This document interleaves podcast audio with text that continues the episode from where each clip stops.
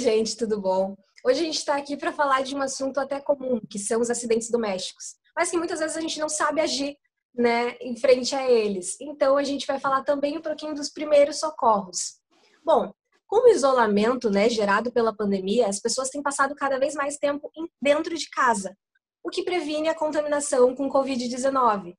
Por outro lado, né, se tem uma em relação aos acidentes domésticos, que aumentaram drasticamente nesse período.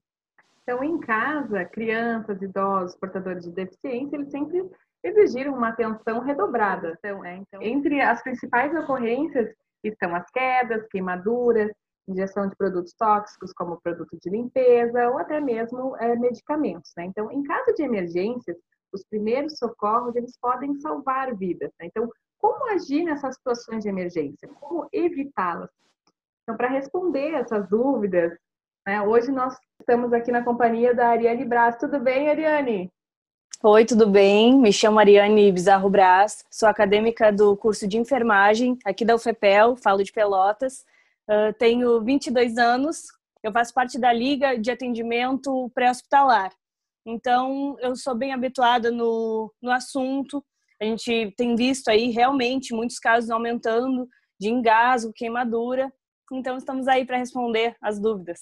Bom, então vamos para a nossa primeira pergunta. Uh, devido a esse aumento né, do número de casos de acidentes domésticos durante a pandemia, surgiu então, no último dia 16 de outubro, uma lei que determina que os gestores públicos promovam campanhas de conscientização sobre esses acidentes domésticos agora durante a pandemia sobre os principais acidentes domésticos, então, que são intoxicação, queimaduras, né? Uh, então, isso salienta a importância dessa conscientização.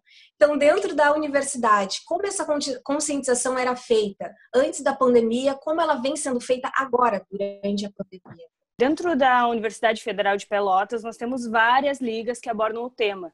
Só dentro da Faculdade de Enfermagem, nós temos a, o projeto de extensão, que é Primeiros Socorros da UFPEL, e temos a Liga em Atendimento Pré-Hospitalar, a qual eu faço parte. Ambos, a gente realizava capacitações uh, para empresas, uh, em praças, qual fosse a demanda. Nós estávamos ali para né, responder todas as demandas. Porém, agora com o afastamento, isolamento, a gente pretendeu seguir isso. Eu tenho visto na universidade como um geral, inclusive focando mais na enfermagem, que é o que eu tenho mais acesso, bastante bastante movimentação em páginas de projetos de extensão e tem me deixado bem feliz. Mas eu vejo assim como, além de projetos de extensão, a gente precisar devolver para a comunidade, né, fazer essa troca de saberes, que é o nosso papel enquanto projeto de extensão da universidade pública, eu vejo na enfermagem ainda uma cobrança maior sobre isso, porque nós, como enfermeiros, enfermeiro em formação, nós temos como uma das nossas atribuições, diretrizes, o ensino, né? E a criatividade, o improviso. Então eu vejo que a gente, nosso dever é a gente seguir com esses projetos, é seguir disseminando informação, seja da forma que nos for permitida. Então eu vejo o Primeiro Socorros da FEPEL fazendo muitas lives, falando sobre assuntos pertinentes, como esses que a gente vai falar um pouquinho hoje, e a Liga de Atendimento Pré-Hospitalar uh, da LAP, a gente tem feito é, postagens. A gente pesquisou artigos científicos, fez uma pesquisa literária sobre a produção de infográficos. Como seria mais acessível, a linguagem mais uh, fácil né, do pessoal leigo entender. E então a gente começou a postar nas redes sociais da LAP, Instagram e Facebook, todo o procedimento, né? Seja ressuscitação cardiopulmonar, engasgo, todos os assuntos pertinentes a esse momento. Pretendemos seguir assim até segunda ordem da gente poder voltar, estar tá atuando diretamente com a comunidade. Ariane, falando um pouquinho sobre esses casos mais recorrentes, nós selecionamos três, tá? Que seriam queimaduras, sufocamento e parada cardiovascular. Então, sobre queimaduras, né, que são uma das, uma das maiores ocorrências, né, uh, existem diversas receitas da vovó, né? Então, a gente tem que saber, assim, com relação aos primeiros socorros, né, o que fazer e também o que não fazer nesses casos. Né? De modo geral, também, quais seriam aqueles, uh, aqueles produtos de primeiros socorros que é interessante a gente ter em casa num momento como esse de confinamento? Então, assim, ó, a queimadura é muito delicado falar, porque como tu comentou, né, a gente tem aí inúmeros mitos, né? Muitas vezes série de televisão todo o assunto primeiro socorros a gente envolve muitos mitos, né? E a gente gosta sempre de focar no que fazer, porque uh, tem estudos, né, neurolinguísticos que comprovam que a gente falar o que tem que fazer às vezes é mais uh, impactante do que falar aquilo que não fazer, para não dar aquela aquele conflito na hora do desespero. Ah, mas aquilo era para fazer ou era para não fazer? Então, o que, que a gente sempre sempre diz? Toda queimadura, primeiro, segundo e terceiro grau, ela é necessário resfriamento. E para esse resfriamento, então, o que, que, a gente, o que, que a gente recomenda? Água corrente.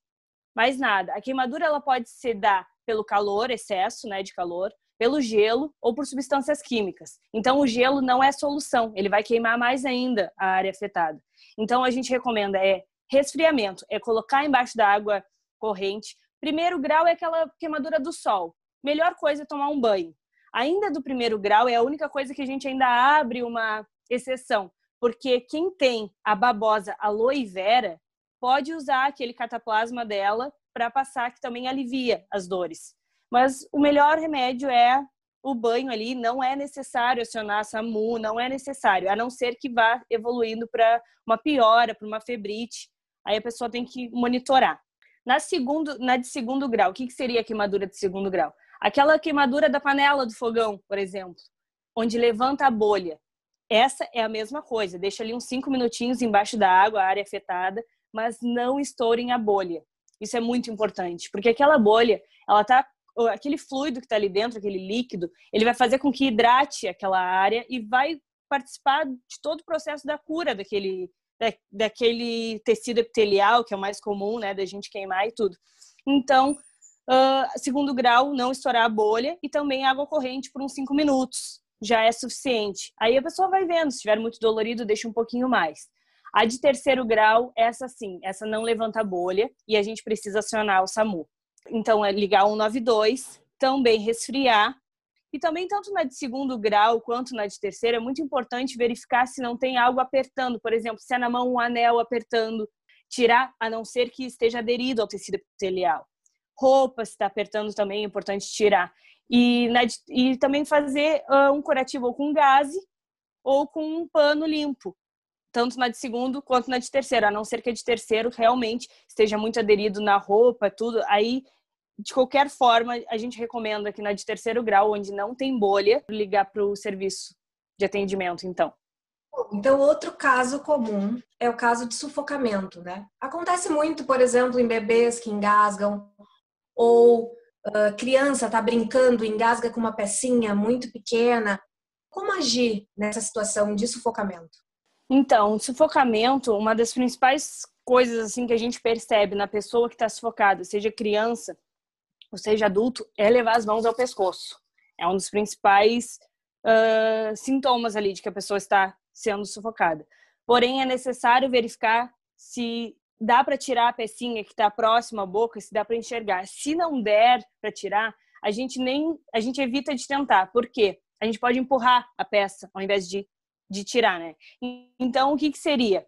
Na criança, o foco é a gente tentar fazer as compressões. Como seria? Eu trouxe um bebezinho aqui da minha afilhada, gente. Uma boneca para a gente demonstrar.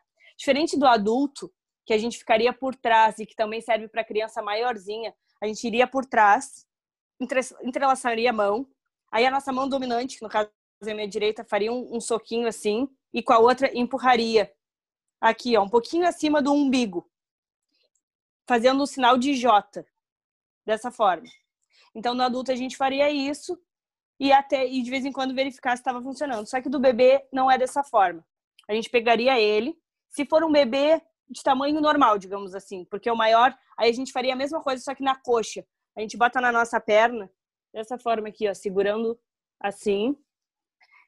Entre os ombros, então, a gente faria isso assim, ó, daria cinco, cinco tapinhas e verificaria se já estaria ali à vista, né, de forma que a gente pudesse pegar o objeto, se não seguir e sempre ligando para o serviço. Enquanto um está fazendo, o outro está ligando, se já sabe essa manobra, já faz. Se não liga, que o pessoal do SAMU vai orientar a fazer e vai seguir também a orientação do que fazer pós-engasgo. Porque tem cuidados durante e tem cuidados pós também que a gente deve tomar.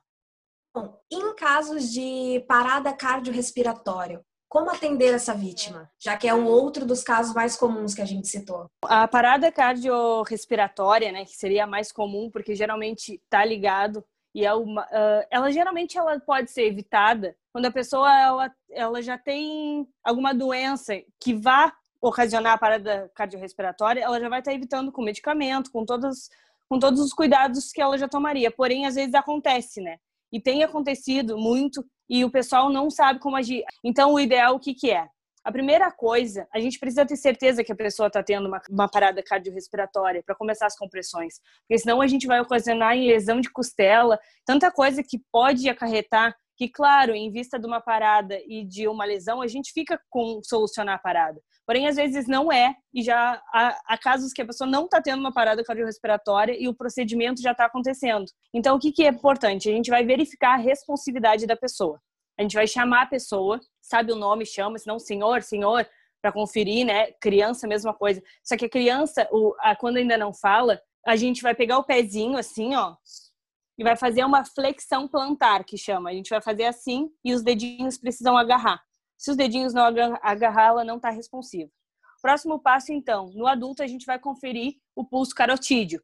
E na criança, o braquial, que fica mais ou menos aqui. A gente vai por uns. Não pode passar de 10 segundos no bebê para não trancar a via. Mas a gente vai ver ali, se não tem pulso, aí é porque está em parada. Do adulto, a mesma coisa, não tem pulso, está em parada. Aí então inicia o protocolo. A gente geralmente recomenda alguém designar uma pessoa a ligar para o SAMU no lugares principalmente muito tumultuados, alguém liga para o SAMU, aí dois ligam ao mesmo tempo, congestiona, ou um pensa que o outro está ligando, então direciona uma pessoa e fala, você liga para o SAMU. Então a pessoa vai precisar pedir o desfibrilador externo portátil, que geralmente em shoppings, lugares que tem muitas pessoas, por lei é necessário que tenha, mas nem sempre acontece. Então a gente, não importando o lugar, a gente precisa pedir que traga o DEA, fala DEA que o pessoal já vai saber o que, que é, já vai saber que se trata de uma parada cardiorrespiratória e já vai com a equipe necessária para resolver. A gente precisa iniciar as compressões. As compressões, ela já foi comprovado que é o principal, porque quanto mais tempo a pessoa está em parada cardiorrespiratória, mais danos pode haver quando ela voltar, neurológicos, motores, enfim. Então, quanto mais, quanto mais eficazes, mais sistemáticas essas compressões, melhor. O que, que seriam então essas compressões? A gente precisa fazer assim com a mão e ficar bem reto em cima da pessoa. A gente vai ficar do lado, a pessoa precisa estar numa superfície plana, rígida, seca. A gente sempre vai olhar o lugar primeiro. Se é um lugar que não me oferece segurança, eu não posso fazer. Mas se o lugar está me oferecendo, então eu vou iniciar. E qualquer um pode fazer as compressões, não é só para o profissional da saúde. Então vai ficar no, a gente fala no 45 graus, assim, né? Porque a gente vai se sentar do lado da pessoa e vai ficar, então, assim, bem na linha intermamilar, que a gente chama, que seria aqui, ó, onde começa o processo esfoide do nosso osso, né, do externo, a gente vai comprimir. No adulto, de 5 a 6 centímetros. É muito difícil a gente ter a ideia de o que, que seria 5 a 6 centímetros, mas ela precisa ser sistêmica para ser eficiente.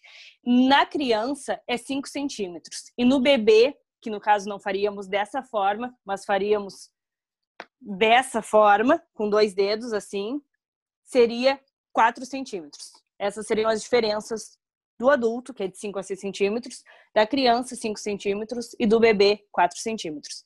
Então, a gente faz de 100 a 120 por minuto. É importante contar em voz alta mesmo. Assim, ó, uh, tu alerta a pessoa que está te alternando contigo, porque é importante, se tiver alguém, quanto mais pessoas para alternar, porque cansa muito, né?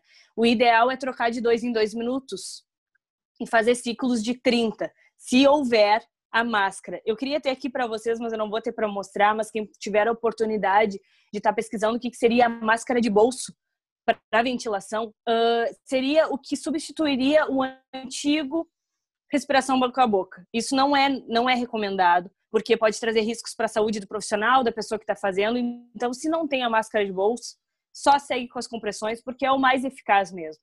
Mas também ajuda. Então, é 120 por minuto. A pessoa faz 30 se tem a máscara de bolso, não pode levar mais que 10 segundos, faz duas ventilações. Vai colocar na tua boca e encaixar na boca da pessoa, é muito fácil. E vai soprar duas vezes, levantando um pouquinho para que né, fique mais aberta a via aérea. Então, é 100 a 120 por minuto trocando com a pessoa que estiver te ajudando ali a cada dois minutos. E isso, gente, assim, ó, já te, tem artigos e artigos que falam que é muito eficaz mesmo. Tendo o cuidado de poder estar tá fazendo certinho, é muito bom. Então, vamos lá. Então, como já citado, as crianças elas são grupos que merecem né, maior atenção. Então, num período de isolamento, é bem difícil para adultos, né, e mais desafiador ainda para as crianças que têm aquela uhum. energia de sobra. Então, quais seriam os cuidados, assim, as dicas mais importantes para que a gente possa, então, estar evitando acidentes domésticos? Eu creio que a gente tem que primeiro entender, né, que os pequenos eles também estão sentindo falta da rotina deles, então a energia vai estar mil e eles querem usar essa criatividade que não vale a pena a gente frear essa criatividade que pode ser boa para tantas coisas. Porém, a gente tem que cuidar para essa criatividade não ser perigosa. Já há estudos que indicam que os lugares mais perigosos da casa para uma criança seria a cozinha e o banheiro. Ter uma, um, uma atenção redobrada nesses ambientes, não deixar que a criança fique sozinha. Tapar tomadas também, né, que é muito importante. Cuidar também para os brinquedos que os pais estão dando, né, os adultos estão dando para as crianças, ser adequado para a idade. Porque há ali no, quando o brinquedo está sendo feito, ah, esse pode ser feito para crianças de 3 anos, esse desmonta, então não dá. Então é importante a gente ver se tem pecinha pequena. E eu creio também que, como a gente citou uh, em outra questão, que é muito legal a gente abordar mais o do que fazer do que o não fazer. Então, é claro que se a criança está botando na boca, aí dizer que não é para botar.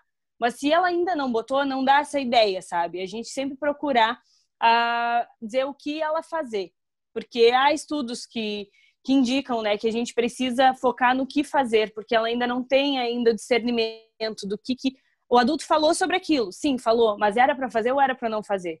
Dependendo na hora do desespero ali, na hora da euforia, da brincadeira, né? Possa esquecer. Então a gente vê fazendo, a gente alerta, claro, né? Mas focar no que ela deve fazer. E eu acho que é isso, ter paciência, ter atenção, porque todos nós, né, estamos passando por isso, todos nós sentimos falta da, da nossa escolinha, da escolinha deles, a gente sente falta, né, de estar inserido no nosso grupo. É, estamos sempre sujeitos, né? ainda mais agora num momento como esse.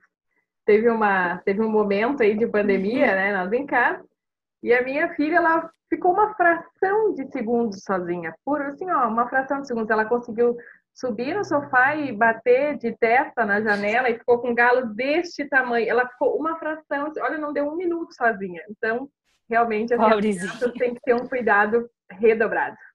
Exatamente. Também quem tem piscina em casa, gente, é importante que tape no inverno, que é mais fácil de controlar, mas quando ela tá aberta, não deixar no pátio sozinha, né? Porque a gente vê que tem muitos casos de afogamento em banheiro, em piscina sempre está prevenindo de deixá-la sozinha nesses ambientes que são mais propícios a acidentes. Então, que a gente evite de deixar né, os pequenos sozinhos nesses ambientes onde tem faca, no banheiro, eu acredito que também seja pelo afogamento de quem tem banheira, o vaso também, dependendo da idade da criança, né?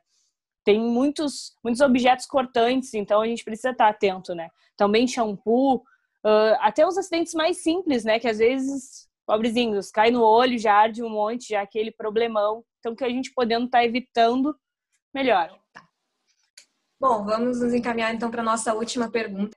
E uma coisa que a gente queria pontuar, em quais situações se deve ou se pode ligar para o SAMU, né? Tu falou em algumas situações, uh, tu já vai fazendo os primeiros socorros e já deve designar uma outra pessoa para ligar.